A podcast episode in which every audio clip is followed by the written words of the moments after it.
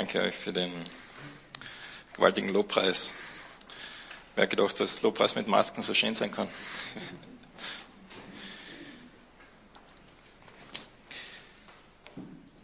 Wir haben uns letzte Woche als Gemeinde, äh, waren wir auf der Gemeindefreizeit und haben uns mit dem Thema beschäftigt, wer, wer sind wir als Gemeinde, wer wollen wir sein, wohin geht's.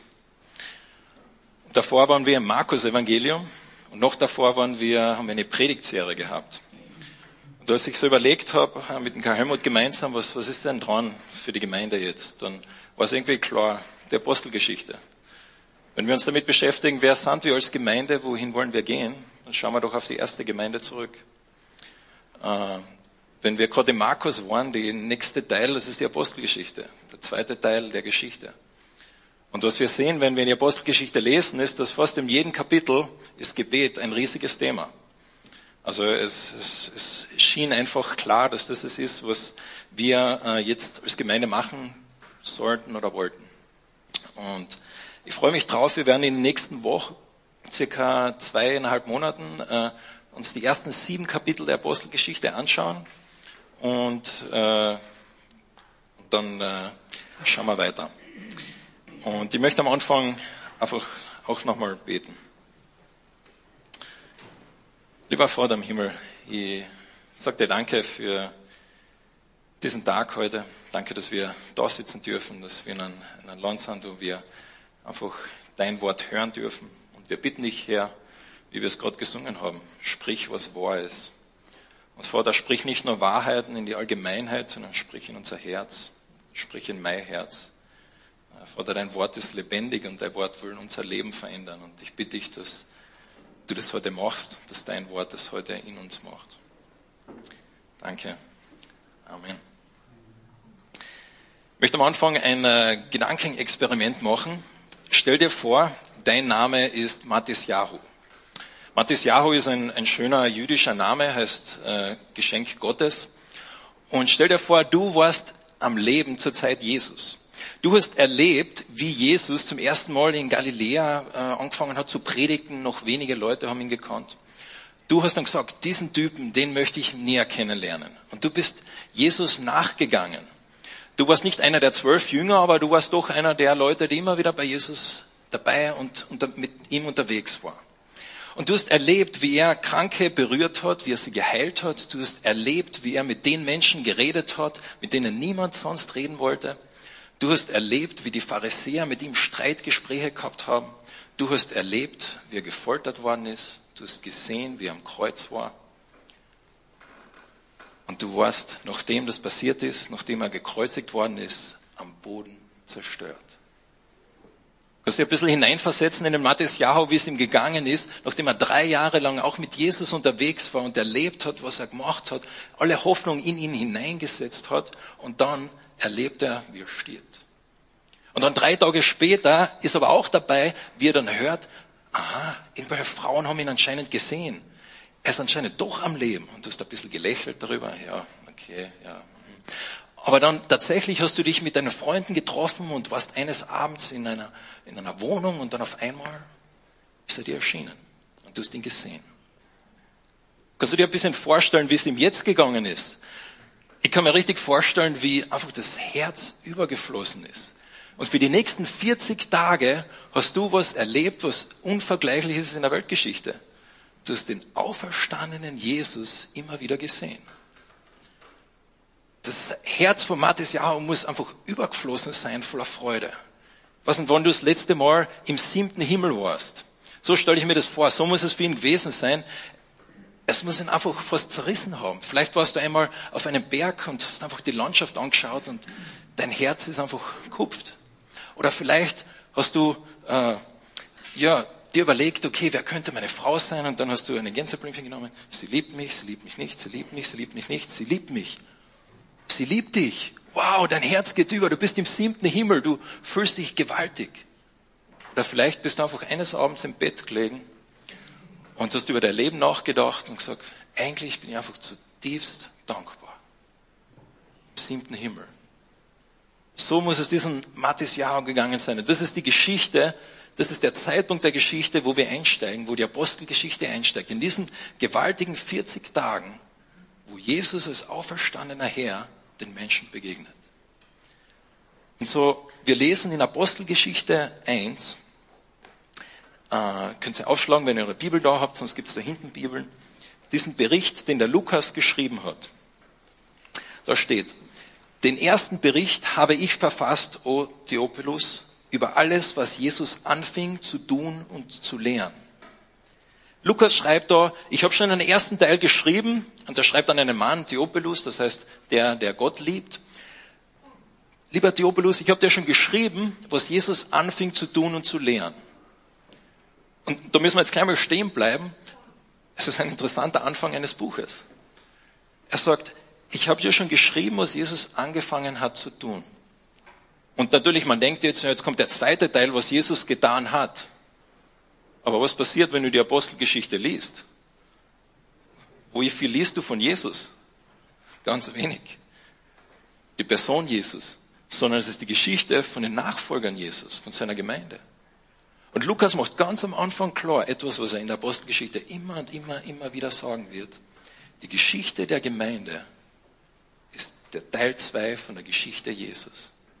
Die Geschichte der Kirche ist die Geschichte Jesus. Man könnte es auch so sagen, die Geschichte der FEG Klagenfurt ist die Geschichte Jesus. Lukas schreibt den ersten Teil über Jesus, habe ich schon geschrieben, und jetzt kommt der zweite Teil, seine Gemeinde.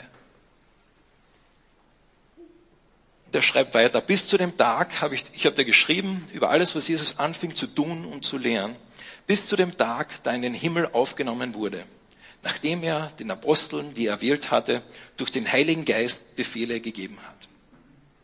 Ihnen erwies er sich auch nach seinem Leiden als lebendig, durch viele sichere Kennzeichen, indem er ihnen während 40 Tagen erschien und über das Reich Gottes redete. Lukas schreibt, was in dem ersten Teil war. Das ist die Einleitung seines Briefes in der Apostelgeschichte. Und er schreibt über diesen ersten Teil, äh, was Jesus gemacht hat, was da passiert ist. Und er schreibt dann über diese 40 Tage, in der auch Matthias Jahu lebt. Und er schreibt, in dieser Zeit, heißt es da, ist er ihnen immer wieder erschienen. Durch viele sichere Kennzeichen hat er ihnen gezeigt, dass er lebendig ist. Durch viele sichere Kennzeichen. Das griechische Wort, was da verwendet wird, ist etwas, was, etwas, was auf handfeste Beweise beruht. Lukas macht klar, das, was Jesus gemacht hat, dass er wirklich auferstanden ist, das ist nicht einfach nur ein schöner Gedanke, den ein paar Leute halluziniert haben, sondern es gibt handfeste Beweise, über die er auch geschrieben hat, dass Jesus wirklich lebendig ist. Dass er heute noch lebt. Und ich weiß nicht, wo du stehst in deinem Glauben. Vielleicht denkst du gar nicht, dass Jesus wirklich auferstanden ist. Und ich möchte dich einladen, dieser Aufforderung vom Lukas nachzugehen. Lukas sagt da, es gibt handfeste Beweise. Und ich möchte dich herausfordern, mach auch du dich auf den Weg, einmal herauszufinden, ist es wirklich so? Ist er wirklich auferstanden? Weil wie der Paulus schreibt, wenn Jesus nicht auferstanden ist, dann ist alles wurscht. Dann können wir sowieso vergessen. Dann können wir heute wieder heimgehen. Wir sitzen umsonst da. Aber es gibt handfeste Beweise. Und wir wissen nicht, was sie in diesen 40 Tagen noch alles gemacht haben, ob sie einfach 40 Tage lang eine Party gefeiert haben oder ob sie, äh, was da alles passiert ist. Aber wir wissen, dass Jesus ihnen erschienen ist. Immer wieder. Und was hat er gemacht? Er redete über das Reich Gottes. Jesus hat ihnen 40 Tage lang von dem Plan Gottes erzählt. Er hat ihnen 40 Tage lang erzählt, wie alles in der Alten Testament auf ihn hindeutet. Er hat ihnen 40 Tage lang eine Bibelstunde gegeben. Er hat ihnen 40 Tage lang erklärt, wer er ist. Vorher hat er manchmal in Rätseln geredet, aber hier hat er es klar gesagt. Er hat über das Reich Gottes geredet, was er machen wird. Und wir lesen dann weiter in, in Vers 4. Und als er mit ihnen zusammen war, gebot er ihnen, nicht von Jerusalem zu weichen, sondern die Verheißung des Vaters abzuwarten, die ihr von ihm vernommen habt. Denn Johannes hat mit Wasser getauft. Ihr aber sollt mit Heiligen Geist getauft werden, nicht lange nach diesen Tagen.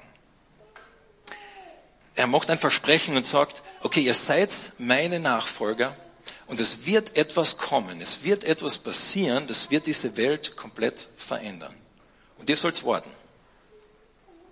Ihr sollt warten.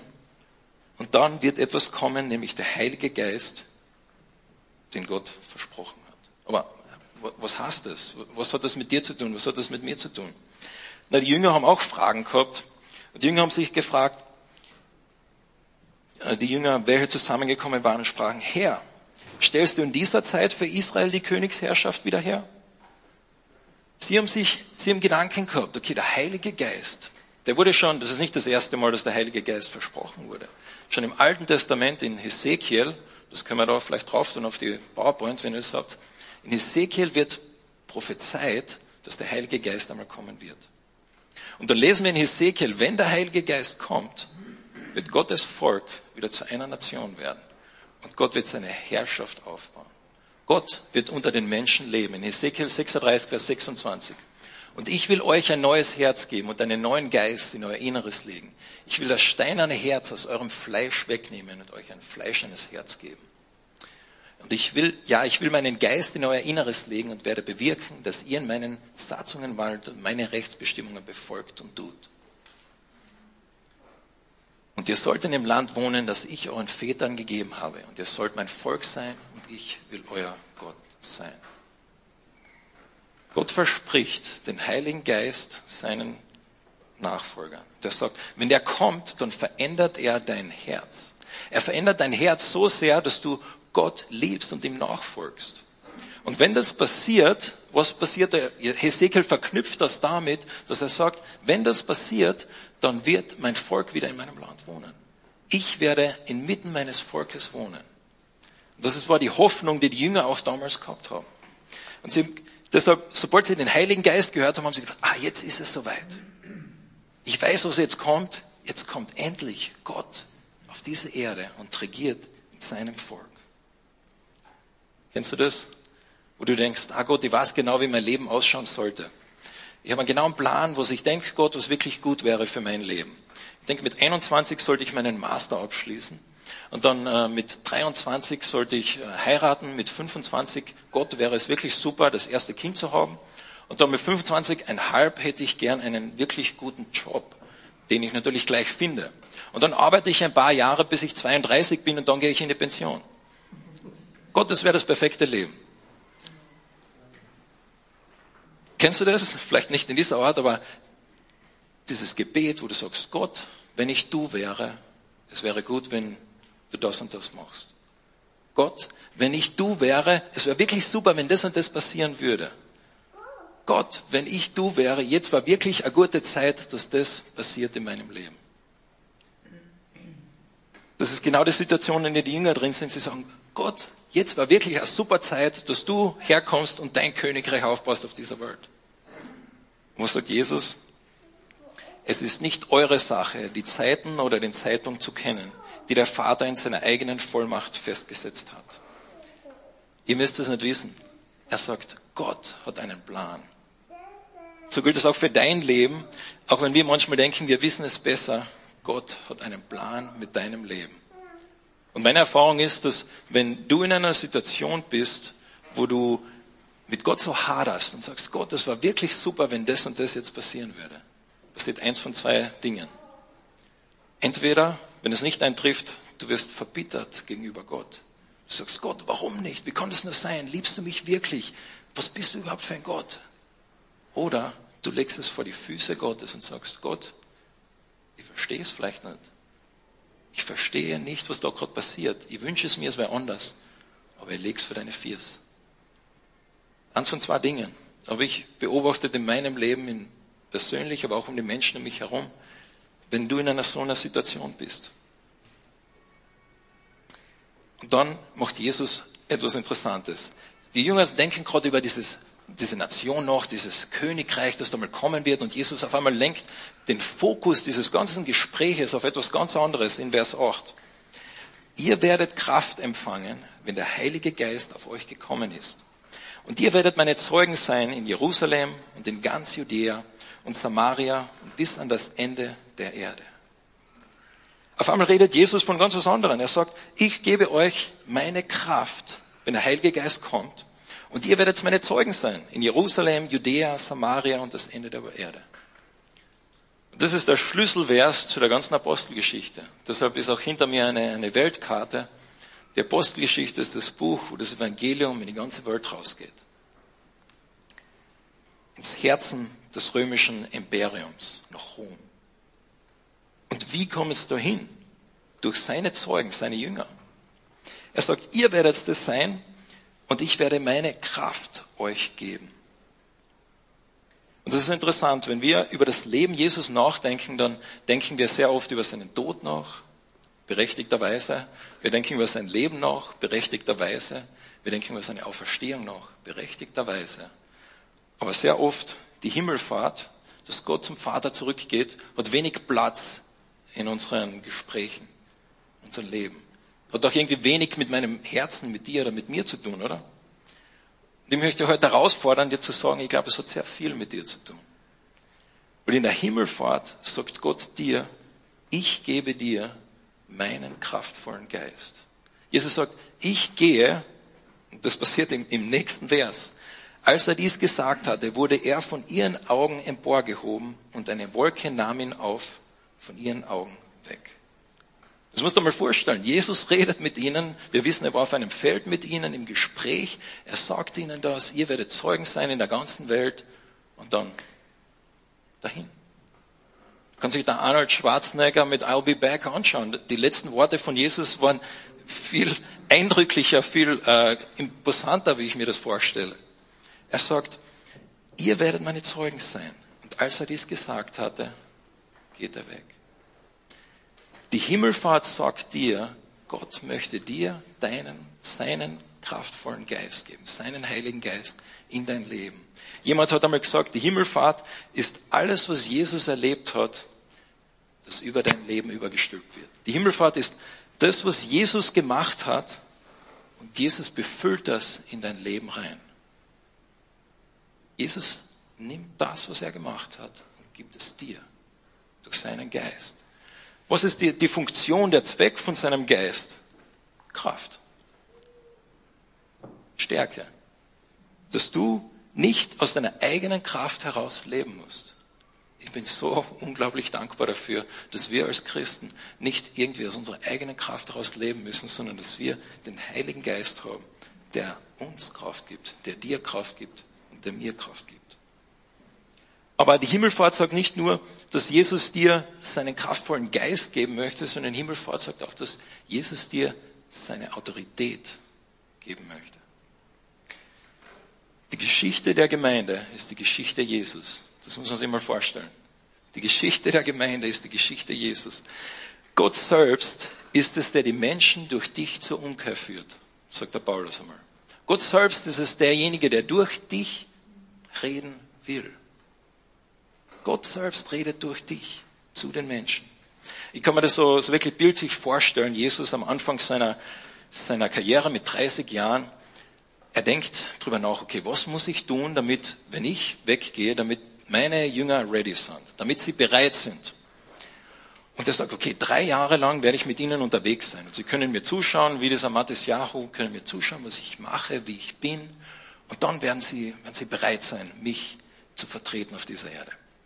Und nach drei Jahren sagt der Jesus, boah, okay, dann, dann äh, er ist gestorben und auferstanden und dann sagt, boah, sie sind noch nicht ready, es ist noch nicht so weit. Und dann nimmt er sich 40 Tage Zeit und gibt ihnen einfach ein intensives Bibelstudium und erklärt ihnen die Bibel. 40 Tage lang.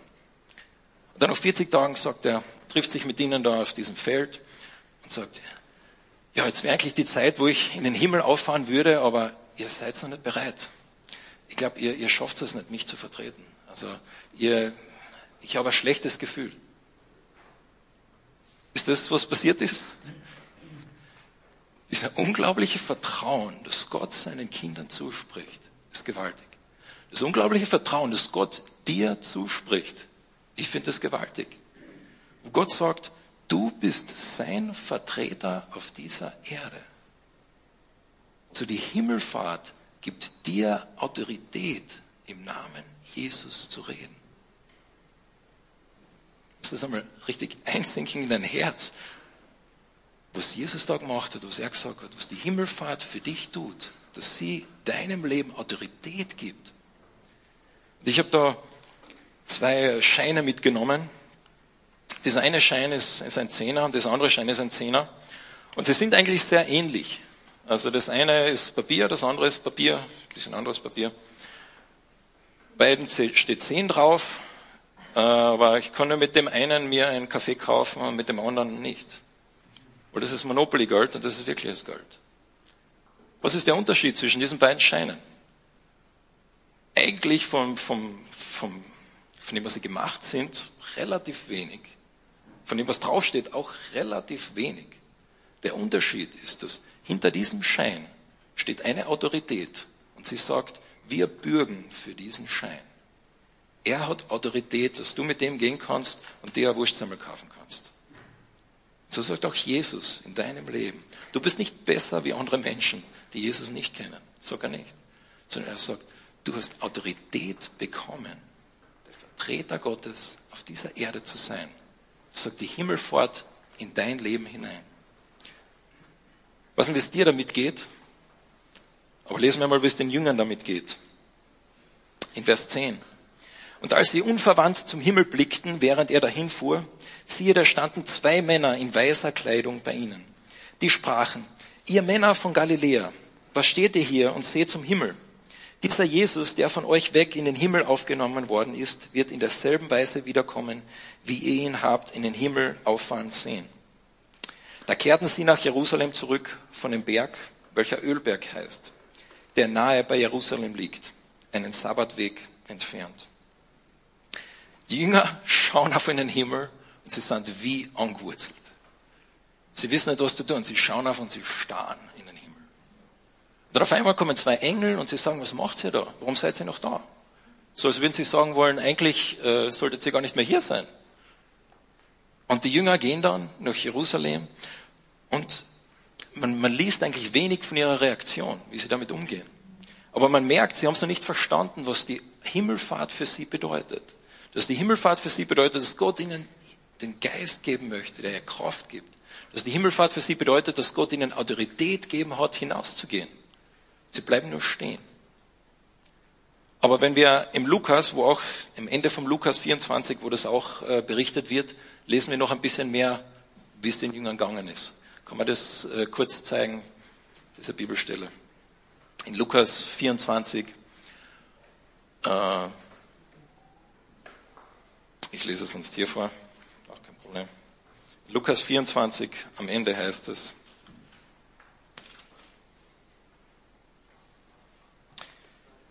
Und sie warfen sich anbetend vor ihm nieder und kehrten nach Jerusalem zurück mit großer Freude.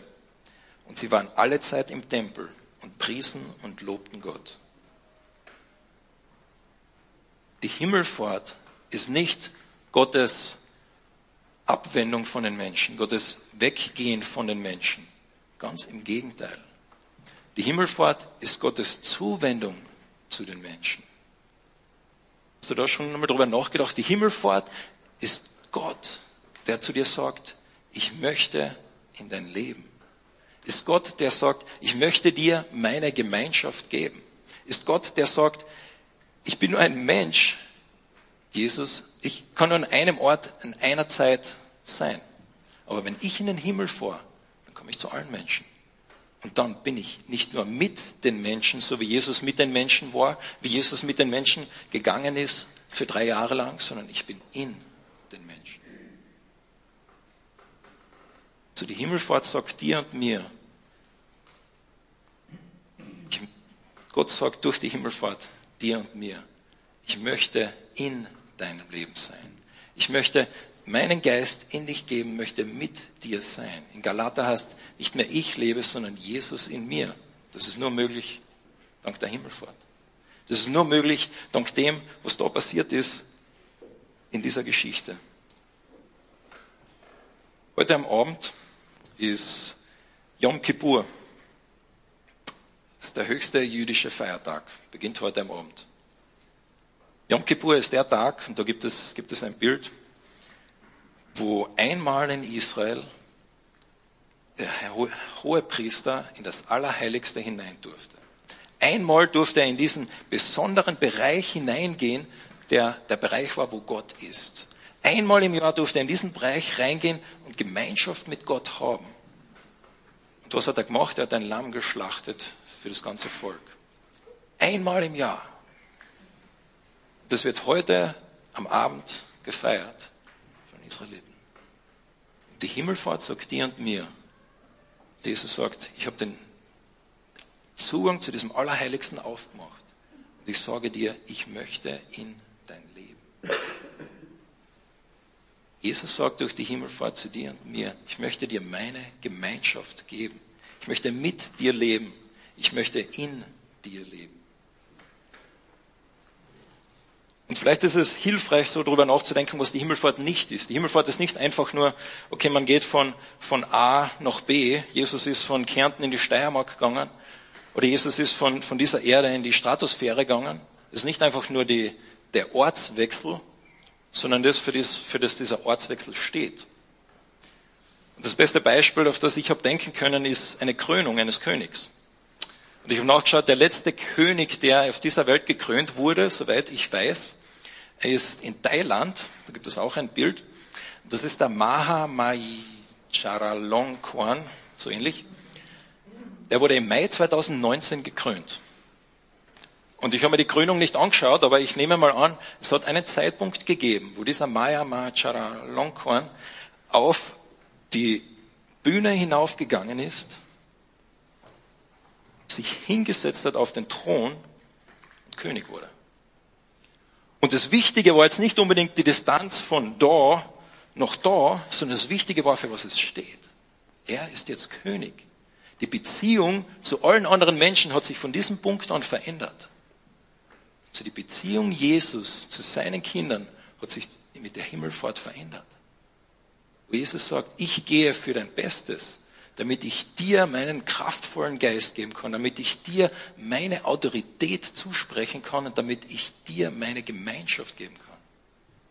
Die Beziehung zwischen uns und Jesus hat sich durch die Himmelfahrt verändert. Ohne dem, sagt Jesus selbst, wäre es nicht möglich. Man kann es auch ein bisschen andersrum formulieren.